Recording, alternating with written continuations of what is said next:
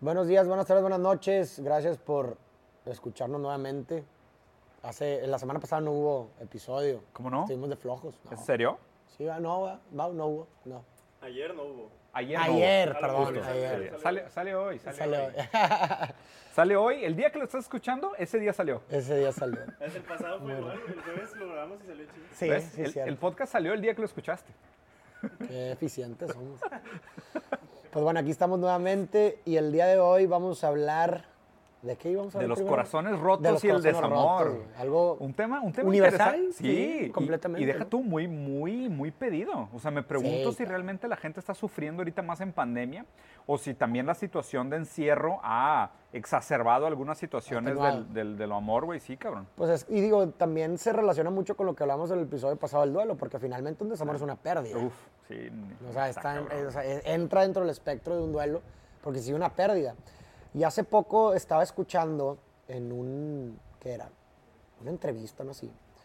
A Darío, Darío, ¿cómo se llama este? McNabb. No, no, no. Ah, Darío Strasinger. ese Sí, que estaba presentando el libro de Gabriel Rolón, Sí. un psicoanalista, si mal no me equivoco, argentino. Si me equivoco, me corrigen.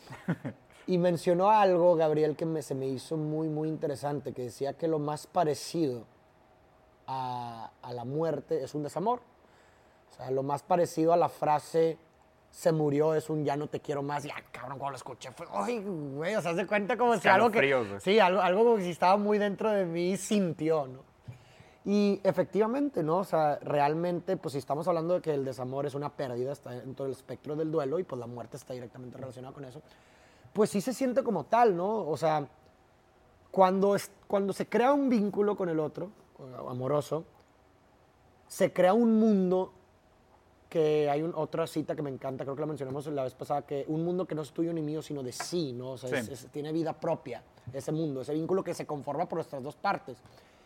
Y se crea co- como todo este mundo en común. Si te fijas en una relación, fenomenológicamente hablando, amorosa, está este mundo único porque tú eres conmigo de una forma en la que no eres con nadie, ¿no? Tenemos un territorio en común en donde tenemos un mundo de significaciones en común, a todos nos decimos, pero solamente así eres, o sea, solamente esa forma de ser tuya y mía se permite o se habilita en ese, en ese, jue- en En ese, ese mundo vínculo, inventado, en sí. ese vínculo, se se crea ese mundo propio, ¿no?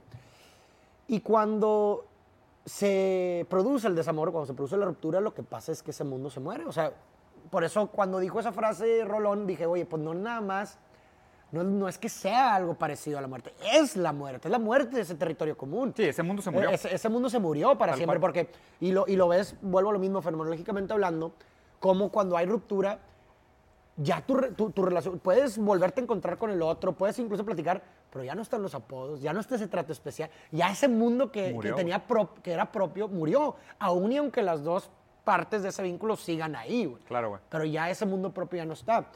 Darío mencionaba, eh, me gustó mucho esa frase, creo que citó a Nietzsche, que decía que se produce una entidad, un entre, ¿no? En- en- No es un inter, no es un es otro, es un entre. Es un entre, una entidad que prácticamente es ese mundo propio, ¿no? Y lo que... Está me- formar la distinción entre inter, otro, entre. Sí, está, y no, y, y está perfecto, ¿no? Sí, un es- vínculo entre, se produce un entre los dos y esa entidad es ese mundo propio de significaciones y, y, y- y- y- y demás. Y la cuestión aquí es que luego me puse como que a, a- a desmenuzarlo, a pensarlo, me tripié, la neta. Hace unos días me tripié con ese trip, vaya la redundancia. Pero lo que luego lo asocié, porque ya ves cómo funcionan las asociaciones y luego como en un trip que Más baja- libres. ma- ma- más libres, Ah, pues, pues empiezas a crear esas conexiones semánticas y lingüísticas, perdón, mentales y lingüísticas, perdón. Y, y empecé a relacionarlo con lo que estábamos hablando el otro día de Derrida, ¿no? De, de la huella, etcétera, ¿no? Y entonces, pues de cierta forma lo que, lo que parece que se siente que pasa es que en esas partes, ¿no? De los dos que, que, que juntos formaban esa entidad, pues se produce una huella, ¿no? Una huella, pero para que se produzca una huella, como mencionamos anteriormente, tiene que haber una ausencia del objeto. Sí, claro. O sea, mientras hay objeto no hay, No hay no hay huella, no hay huella. Entonces, se produce una huella que refleja una presencia de lo ausente, que es la ausencia de ese mundo, en, en- esa entidad, ¿no? Y que con cada evocación, o como tú lo mencionabas, que me encantó el capítulo anterior, que decías, vas a un lugar, ¿no? Y, de pronto, ay, en este lugar vinimos, o, o vas a un viaje, ¿no? híjole, me acuerdo. Ese, es, con esa evocación y ese recuerdo se hace presente esa ausencia. O sea, e- es- en esa parte de ti que se había, Claro. que se había perdido, se, se evocas, vuelve la presencia del ausente y refleja una imposibilidad de indiferencia, una imposibilidad de duelo, un duelo imposible, como diría Derrida. Totalmente. ¿no? Porque es una huella permanente por completo, no, no, no se puede ser indiferente realmente a un desamor. Ahí te va. Hay, hay, hay muchas cosas que siempre me he preguntado este tema del desamor, güey. Como que, digo, ya de manera muy personal, como que yo creo que siempre fui un niño muy romántico, idealista, güey. No, yo creo Güey, que güey, todos en mames, su momento, Creo, que escribí mi primer soneto como a los 13 años de edad, güey. ¿Sabes? Era de esos güeyes que escribía el nombre de la chica que me gustaba en la parte de atrás de mi cuaderno. O sea, la neta, o sea, era romántico y lo disfrutaba. Y era algo que, que me causaba mucho placer, güey, la neta. Claro. Y quiero hablar específicamente del goce del desamor. ¿Ok? ¿ok? De aquel saborcito dulce amargo del desamor, ¿sabes? De este... Del consuelo en la tristeza, ¿no? Casi, Exactamente, casi, ¿no? de lo rico del corazón Sí, roto, sí, sí, sacas. Y, y ahí te va, y, y quiero, y quiero, quiero jugar con este concepto, porque sí es verdad lo que dices, güey, que se construye esta entredad del- de la promesa de una fantasía. Claro. Porque a fin de cuentas, o sea, todo deseo es deseo del otro. Entonces, cuando yo me imagino un mundo con una chava a la que quería mucho, yo me proyectaba en ese mundo. Y yo decía, Correcto. cabrón, es que con ella voy a lograr ser este cabrón feliz, realizado, voy a ser un voy a toda madre, voy a hacer muchas cosas. Y, y te proyectas. Lo que muere cuando llega el yo te quiero como amigo, lo que Ya muere, lo que muere es esa versión de ti. O sea, ese yo que tú Claro. habías imaginado con ella, pues si no está ella, pues tampoco está ese yo. Entonces, Que ese territorio común lo habilitaba, era el, Exacto. era el suelo confiable de esa versión. ¿no? Lo que tú necesitas para ser ese tú que quieres ser, nunca eres tú, siempre está en otro. Entonces, en el momento que en el, el otro te dice la no se arma, pues el tú que tú esperabas ser, pues tampoco se va a armar. Pero ahí, ahí te va lo interesante de esto, güey. Realmente eso que pensabas que te iba a hacer feliz de la relación con el otro, en el fondo tú sabes que era mentira. O sea, en el fondo tú sabes que eso no te iba a dar toda la satisfacción del mundo. Ujú. Entonces también hay un cierto goce en ese, pues que, pues, pues, por un lado, pues qué bueno que no se armó, güey. O sea, ¿sabes? O sea, qué, qué consuelo, porque, ¿y si sí, cabrón? ¿Sabes? ¿Y si ese era el fin de mi vida? ¿Y si ese era el fin de mi deseo? ¿Y si ese era el fin de mi soltería? ¿Sabes? ¿Y si ese era el fin de mi deseo? O sea, y, y eso me parece sumamente asustador. Entonces me parece que hay mucha gente, o más bien todos, creo que gozamos un poco de esa pérdida del desamor. O sea, gozamos un poquito el decir, pues no se armó, pero bueno, puedo seguir deseando. Claro, sí, ¿Sabes? sí, sí, y, sí. y- y- y si les puedo ofrecer una palabra de consuelo para la gente que esté viviendo de, de un desamor o de una ruptura amorosa, que son muy dolorosas, que concuerdo contigo que es muy parecido a la muerte, que es cercanísimo a la, a la experiencia de la muerte, porque es la muerte, la de, muerte un mundo, de un mundo en la común. muerte de un potencial mundo que, que- que- que ya no va a existir. El consuelo que les dejo es que, pues, te abre la puerta a volver a desear. Te Claro. abre la puerta a volver a inventarte a ti con otra persona. Te abre la puerta a decir, ese no era tu objetivo, ese no era tu destino, ahí no murió tu deseo, tu deseo sigue. Y, y- nada más es prueba de que tu deseo sigue vivo que el dolor. Sí, literalmente. Porque Solo justo- se duela lo que sea. Justo el dolor es la prueba tangible de que sigues deseando. Exacto, no, y, y finalmente, a ver, el duelo es un síntoma de que se amó. O sea, Claro, güey. finalmente solo se duele, solo se duela por aquello que se ama. Obviamente. ¿no? Y entonces tiene una connotación poética en ese sentido también el duelo, ¿no? De como esta tristeza es un reflejo de una capacidad, una habilidad o facultad de poder experimentar pues algo que pudiera ser de lo más bello en el mundo, que es el amor, ¿no? Pero otra cosa ahorita que mencionabas que se me vino a la mente acerca de esta idealización finalmente, que, que es como la idea de esta proyección del mundo que nos encontramos, también muchas veces atenúa el desamor por eso mismo, porque estos mundos posibles, ¿verdad? Que tú te imaginas y que tú idealizas, cuando no hay desamor se, se, se tiende hacerlos mucho más grandes de lo que Sí, fueron. Por eso muchas veces cuando rompes una relación, si te fijas, que no funcionaba, güey, o sea, que literalmente eras miserable en esa, conforme va pasando el tiempo, empiezas a minimizar un poquito los problemas de la normalidad Claro, de, de esa relación y empiezas a pensar, oye, pues, wow, no, se me hace que no. Estaba- Está, está muy bien todo. O sea, empieza a haber un proceso de idealización, Claro. ¿verdad? Y entonces eso hace que se atenúe mucho más la pérdida, ¿no? Porque ya no, ya, ya, ya la... Es que es muy la- fácil romantizar aquello que nunca fue. Exactamente, y es eso muy es... fácil romantizar aquello que nunca fue. Creo que por ahí va, Sí, o sea, sí, la sí. memoria nos engaña, güey. Claro, completamente. Y nos juega trucos el cerebro, quién sabe si es por la parte carnal, ¿verdad? Que quiere un acompañamiento, entonces juega con tus emociones, no lo sé.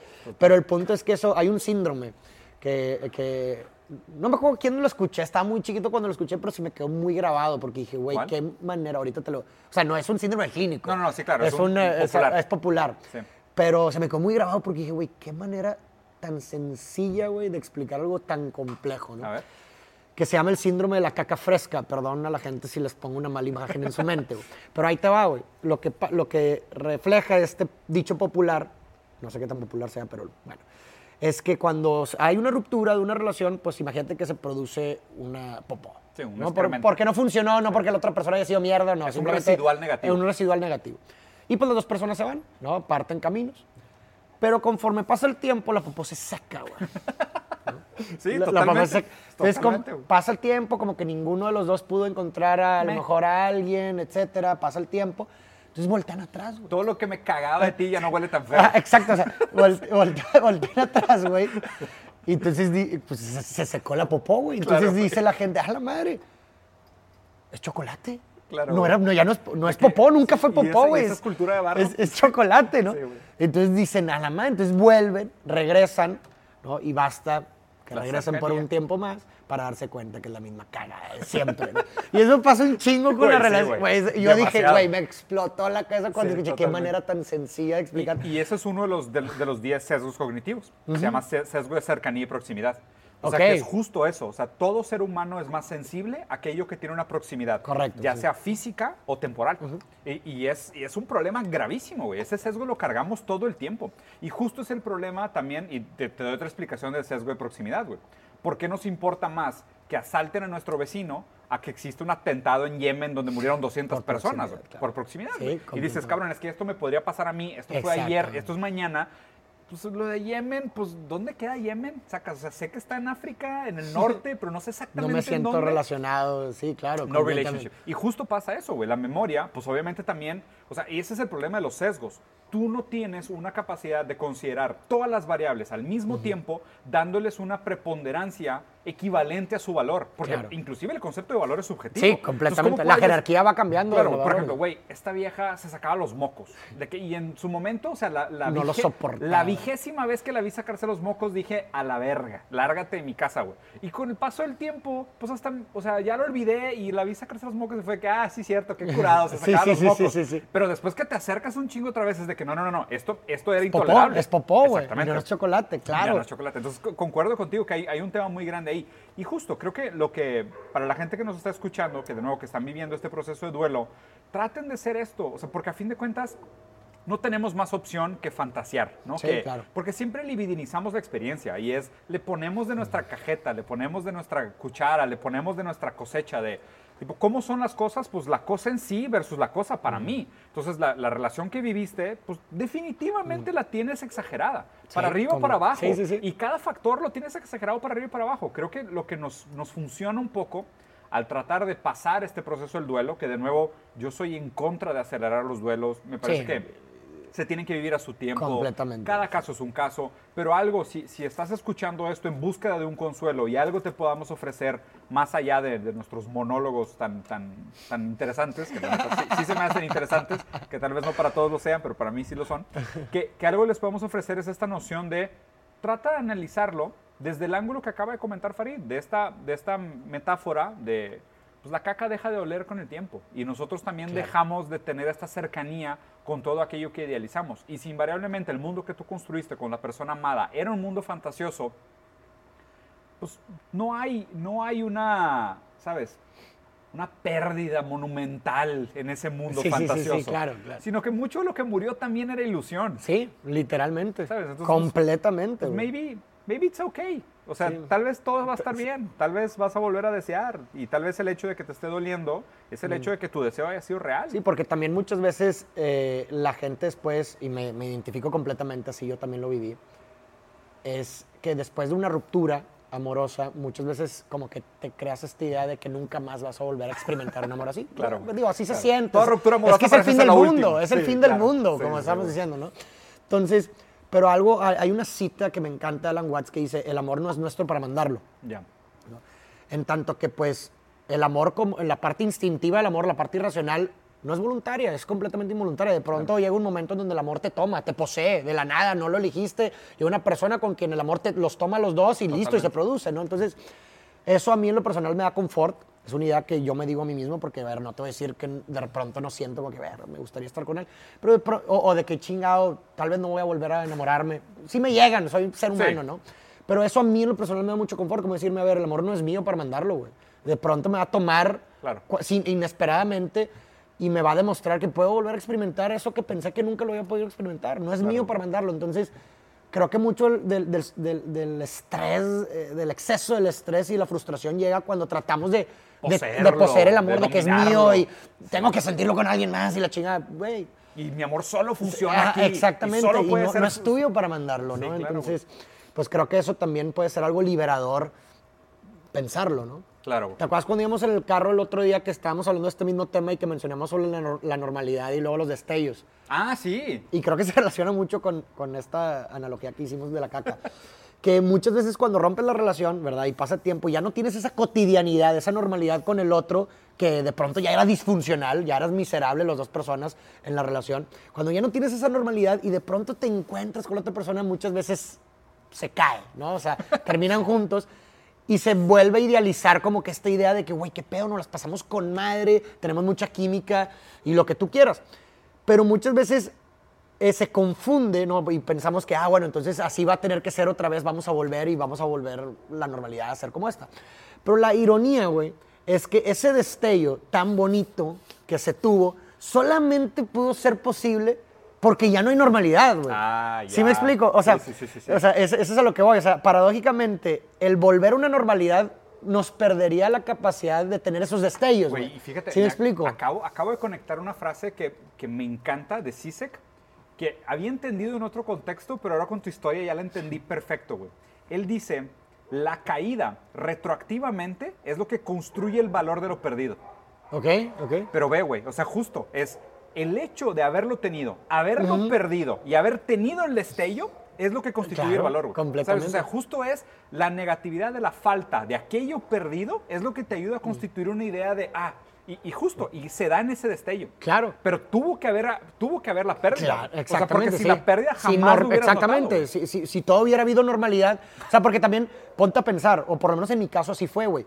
O sea, esos destellos que vivimos como de que a la madre, wow, increíble. intensos, güey, claro. no eran muy diferentes a las cosas Ah, que vivíamos en la cotidianidad, güey, Claro, ¿sabes? güey. Pero por el hecho de que no hay cotidianidad, no hay normalidad, ese destello pudo sentirse así. Y regreso. Y, el problema es que muchísimas personas confundimos eso, terminamos volviendo a la caca porque está, está, está seca Vato. y de pronto vuelve a la normalidad y vuelve otra vez a ser Pero es que caca, ve, güey, y justo creo que ahí es donde está la definición de muchas relaciones tóxicas. La gente se enamora de los destellos. Claro, Y la gente está atrapada en un ciclo de destellos. En un ciclo y- vicioso de y está, destellos, y, está, y está dependiente de romper, sufrir, doler. ¿Por qué? Porque eso negativo constituye Correcto. el valor de lo positivo del destello. Y, y de hecho, y cabrón, es que chingados, para lo mejor es- seguramente seas de autoconfirmación. Esto no es una eureka, es algo de eureka de Diego, güey, que no debería valer para nadie más. Pero justo una de mis frases favoritas es de un chef, que fue el chef de Luis XIV, güey, que fue Ok. Batel, que fue el, digo, yo tengo una agencia de diseño de comida, entonces me gusta mucho el tema de la gastronomía. Y para mí una de las frases más importantes para entender cómo funciona el placer humano es que el placer es aquello que se percibe entre el contraste y la armonía. Correcto. Y, si te fijas, justo, o sea, ¿por qué los destellos se pueden sentir tan ricos? ¿Por qué el make-up sex es una delicia, güey? ¿Sabes por qué? Porque está constituido por el dolor Correcto. acumulado de la pelea. Correcto. Entonces es un, es un surplus enjoyment, ¿sabes? Es un exceso de placer, porque es el placer del acto carnal, más el placer del libido acumulado, más la, la reivindicación de la pelea, más el destello de la nostalgia. Entonces, cabrón, entonces ya no es nada más Sí, sexo, claro. es el sexo más un chingo Sí, de sí, cosas, claro. Por eso es delicioso. Pero el problema es cuando la gente dice, me voy a autosabotear, voy a cortar, voy a hacerle pedo, voy a armar un drama, te voy a mandar a la chingada dos meses para tener ese sexo rico de make-up. Que No todo mames, eso güey. termina siendo inconsciente, o sea, por eso mucha gente se siente atada a eso, obvio, porque obvio. goza de, de todo eso, se siente cabrón, güey, No, ¿no? no- no sean así, güey. No, gocen, no causen tanto dolor para tan poquito. Hay otras maneras de hacer que el sexo sea más que sexo. No necesitan hacer a la otra persona miserable durante dos meses, güey. Pues buenísimo. Digo, raza, espero les haya ayudado, espero les haya funcionado de algo. Nuestras historias son Nada más que relatos personales, pero de nuevo recuerden que todas estas cosas funcionan en un Mm. caso por caso. No quiere decir Lo que importante nuestros- es el valor epistémico, lo que mencionabas hace un momento. Exactamente, lo importante es que, que tengan esto en contexto, que pues a fin de cuentas son reflexiones de nuestras propias historias, atravesados por nuestra propia subjetividad y las palabras que usarnos tienen un largo histórico significante que es muy individual. Sí, sí, sí, Entonces, claro. si de algo les funciona, nada más que sean nuestras buenas intenciones y nuestros buenos deseos, ningún mal del humor debería ser el último y pues quédate con el orgullo de saber que eres una persona capaz de amar y eso es un don. Ah, sí. La neta, a ver, la verdad estamos muy agradecidos Sí, con la gente porque sinceramente sí sentimos mucho su apoyo, sus, sus comentarios, sus compartidos. o sea, Su la afecto verdad, digital. Sí lo sentimos, así que aprovechamos para agradecerles de todo corazón su apoyo y que pues bueno, finalmente eso nos da gasolina para seguir haciéndolo y esperemos que finalmente esto se refleje epi- o sea, Claro. epistémicamente en mejores... Y para- den- denos ideas para más temas. O sea, siempre, siempre es bueno. De hecho, este tema, el desamor, fue uno que fue Sí, sugerido alguien- alguien lo comentó, en, sí. en- en redes sociales. Entonces, si tienen idea de más temas que les gustaría que platicáramos, si es algo que ¿Sabes podamos qué hablar otra de cosa? ello, También hay que disculparnos. ¿De qué? Porque de lo que prometimos no se armó, güey. sí, en el cierto, video, cabrón. pues, vi un chorro de comentarios de que, qué pedo el link, porque ya ves que en el video pasado, al que, final dijimos, "Arr". vamos a dejar un link aquí del nuevo canal. no pasó. Pues no pusimos ningún canal. Y toda la gente, "Eh, qué pedo, El- la Bueno, gente comentó. es que que- que el tiempo es relativo. Todavía no llegamos a esa línea de tiempo. Es, es- está editado. Entonces, todo está editado. Pero, va a suceder eventualmente. Estén al pendientes porque en un video, no sabemos en cuál, vamos a poner el link. En algún momento. En algún momento lo vas a poner, entonces tienes que estar buzos para poder encontrarlo. Nos vemos en el próximo episodio. Sí, cierto.